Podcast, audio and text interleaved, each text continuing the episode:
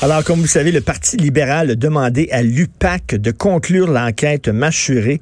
C'est assez spécial parce que l'UPAC, euh, c'est un corps policier, ça doit être indépendant. Est-ce qu'un parti politique peut dire à un corps policier quoi faire, quoi pas faire? Un citoyen peut dire, écoutez, arrêtez, là, je suis en enquête depuis 4 ans, 5 ans, 6 ans, là, je suis tanné.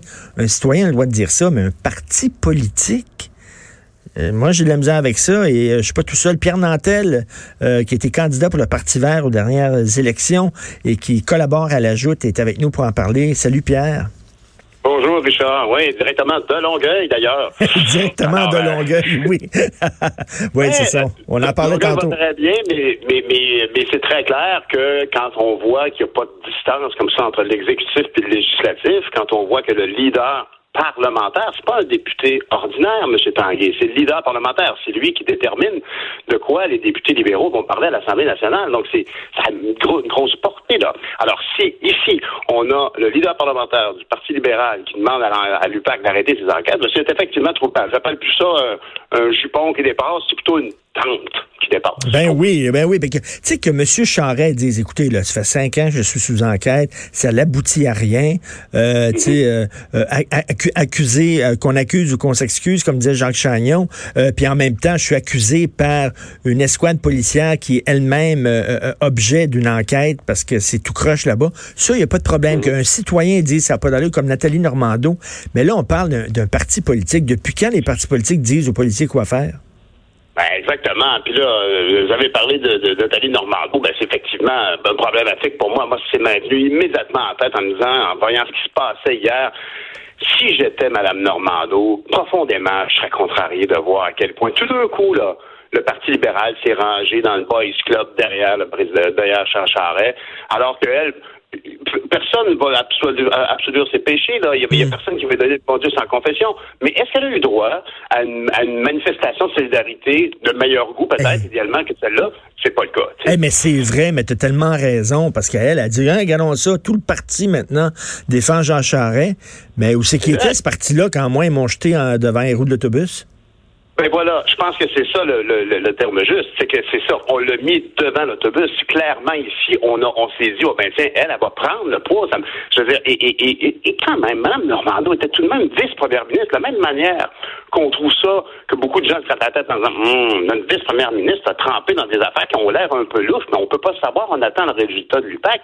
Mais c'est la même façon, clairement, le Parti libéral a fait porter ça. Ils l'ont laissé isolé. Moi, ça m'a beaucoup irrité de voir ça hier, à quel point on est encore dans une culture de boys club. Moi, j'ai eu la chance de faire de la politique fédérale pendant huit ans. On a essayé de changer les choses. Ici, clairement, on a, on a une vieille manière de faire de la politique. Ça me rappelle Mme Beauchamp du temps de la grève étudiante. S'il y a quelqu'un qui a porté ça, c'est bien elle. Alors ah que M. Charest, euh, la, Ben oui. Puis, mais Jean Charest, là, là, ça pose la question, là, à quel point c'est difficile euh, de, de, de, d'accuser des gens qui sont à ce niveau-là. Parce que Jean Charest, c'est un homme très intelligent, c'est un homme très habile, c'est un fin renard. si jamais, là, il était de mèche avec Marc Bibot, si jamais il trempait euh, dans ses combines. Il est pas fou. Il a rien laissé de décrit. Euh, il, a, mis, il, a, mis, comme un buffer entre lui et Bibo en disant tu fais ce que tu as à faire, tu m'en parles pas, moi je le sais pas. Donc, arriver à prouver que Jean Charest le savait, ça va être très difficile, sinon impossible. Mais, puis, je pense que malheureusement, tu as raison, Richard, mais ici aussi, il faut se rappeler à quel point, dans euh, le Parti libéral du Québec, je pense vraiment que Jean Charest fait objet de figure, c'est un dieu. Euh, parce que pour une, on parle souvent, hein, quand on parle d'élections, partis politiques, on parle souvent des machines. Puis la machine libérale du Parti libéral du Québec est très connue. Puis cette machine-là, ben, c'est une ambition, c'est quelque chose, c'est comme quelqu'un qui aime avoir, je sais pas moi, des station wagons avec du bois sur les côtés. Ben, les libéraux, ils veulent gagner. Hein, les libéraux, c'est des gens de pouvoir, puis ils veulent gagner. Puis donc, d'avoir un pilote, un Michael Schumacher, qui faisait gagner mm. de façon assurée comme ça, ben, ils l'ont défié un petit peu. La réalité, c'est que M. Charret a toujours été un campaigner incroyable, qui se rappelait du nom du chien mort de la matante de la fille qui était devant lui. C'est incroyable. Alors, cette, machine de course de campagne électorale, bien évidemment, a suscité beaucoup, beaucoup de regrets quand ça s'est terminé. Puis encore aujourd'hui, dans les assemblées du Parti libéral, on le voit tout de suite. Quand M. Charest, puis comme tu le dis, fin renard et habile, eh euh, Dieu sait qu'il est capable de, de, de, de dire ce qu'il faut à une fois, puis de faire un, un, discours, un discours fleuve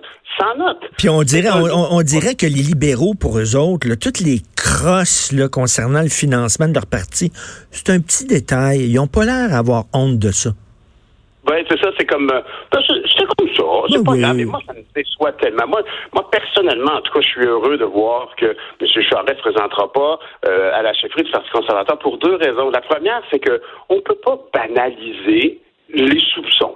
on parle de soupçons, mais on ne peut pas les banaliser. Puis je pense que tu as bien raison de dire que euh, on, peut quand même pas nier le fait qu'ils étaient très proches. Et, et s'ils le savaient pas, il n'en est peut-être pas coupable, mais il est coupable de ne pas le savoir. Il était coupable ben oui. de ne pas être au courant. Je veux dire, quand tu es chef de parti, tu dois assumer certaines choses. Est-ce que c'est une raison?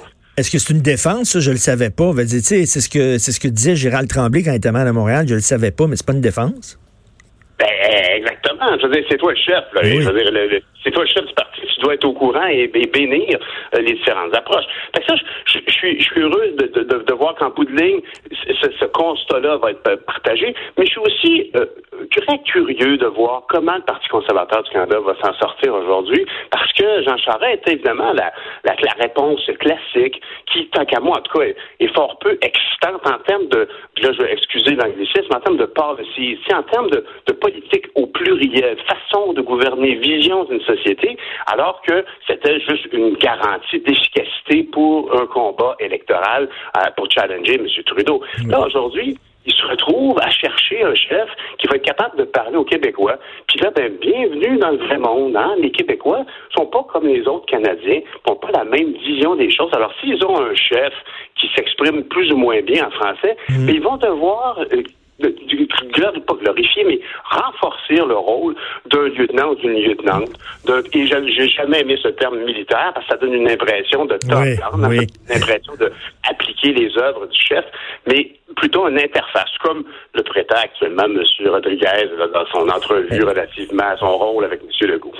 Mais les attaques de Jean Charest euh, à propos de l'UPAC, euh, oublions, oublions que c'est Jean Charest, là, parce qu'il y en a beaucoup qui peuvent pas le voir en peinture, qui sont convaincus qu'il est coupable. Oublions que c'est Jean Charest, un citoyen. Parce qu'habituellement, quand tu es l'objet d'une enquête, tu le sais pas, puis les gens le savent pas. Là, le gars, il est, l'objet d'une enquête à cause des fuites, tout le monde le sait. Euh, donc, mm-hmm. tu as un épée de Damoclès au-dessus de toi. Ça fait cinq ans, six ans, ils ont rien trouvé, il n'y a aucune accusation de portée.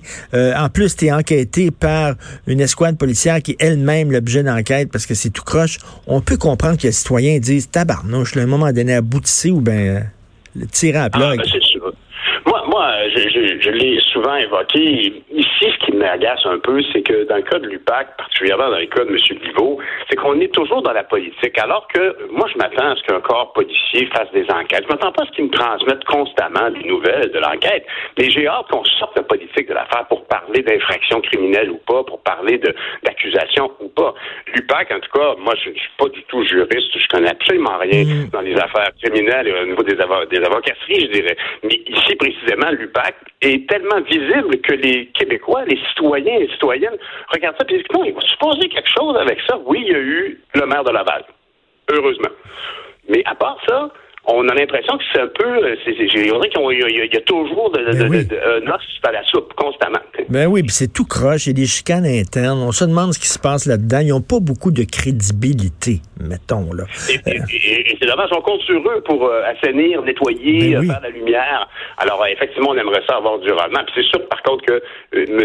Charret c'est sûr que euh, M. Charest a toujours été un peu comme au-dessus de tout dans tout ça, dans la mesure où c'est lui-même qui, à force d'insistance des autres partis, bon, OK, on va créer l'UPAC, mais M. Charest a jamais cherché à être très discret. Il était très actif dans les négociations de libre-échange. Vraiment, il n'y a, pas de problème, M. Charest. Là, tout d'un coup, je pense qu'il a frappé son Waterloo. Tout à fait. Et en terminant, euh, Pierre, je ne sais pas si tu m'as entendu tantôt, mais je, je parlais de la nouvelle sortie de Frédéric Bastien, l'histoire historiens euh, concernant le petit que la Cour suprême va se prononcer sur la validité de la loi 21. Et là, il y a deux juges de la Cour suprême qui vont participer à une activité de financement pour l'association Lord Reading, qui est une association qui milite, oui, qui milite activement contre la loi 21. C'est le 6 février prochain, euh, cette, euh, cette rencontre-là. Écoute, ces deux juges de la Cour suprême, à un moment donné, le jupon dépense, ils sont pas censés être euh, objectifs, eux autres? Ben absolument. Puis si je me souviens bien, euh, on peut remercier M. Bastien ben d'avoir soulevé le fait que la juge qui devait vérifier la viabilité de tout ça euh, participait à une réunion avec cette même société euh, ben juridique. c'est un peu étonnant qu'on retourne dans le même. Il y a des gens qui apprennent pas, faut croire. Il faut croire. Écoute, là, c'est deux juges de la Cour suprême qui participent à un événement militant contre la loi 21 qui, eux, vont devoir statuer sur sa sa, crédibilité, sa viabilité. C'est hallucinant. Merci beaucoup, Pierre. Richard, je ne répondrai qu'en un seul mot. Créons-nous une Constitution du Québec. Oui, tout à fait. Voilà. Exactement. Merci beaucoup, Pierre Nantel. À bientôt. Bonne journée, à bientôt.